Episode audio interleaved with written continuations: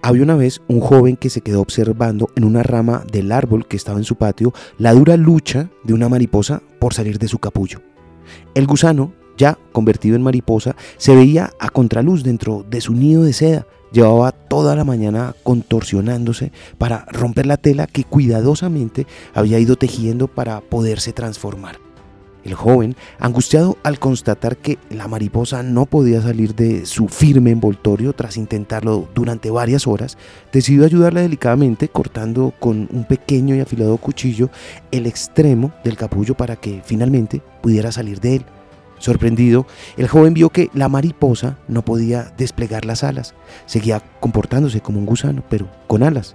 Se arrastraba igual que un gusano, pero era incapaz de volar. En esa buena intención de ayudar a la mariposa, el joven había provocado un desastre irreversible. La pequeña mariposa necesitaba unas horas más para salir del nido de seda que la protegía. Ese esfuerzo final era el entrenamiento imprescindible para que su cuerpo adquiriera la fuerza suficiente que le permitiera desplegar las alas y salir volando una vez liberada de su envoltura. Piensa ahora, cuando intentamos ayudar a los demás en su proceso de crecimiento y transformación, a veces los sobreprotegemos o les hacemos las tareas que deben llevar a cabo ellos mismos para madurar. De ese modo, les estamos quitando la posibilidad de que desarrollen sus propias alas.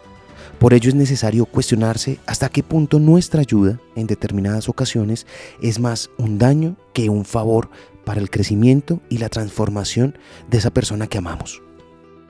Lo aprendí en la vida. Está en los libros. Soy Lewis Acuña, arroba libro al aire en Instagram.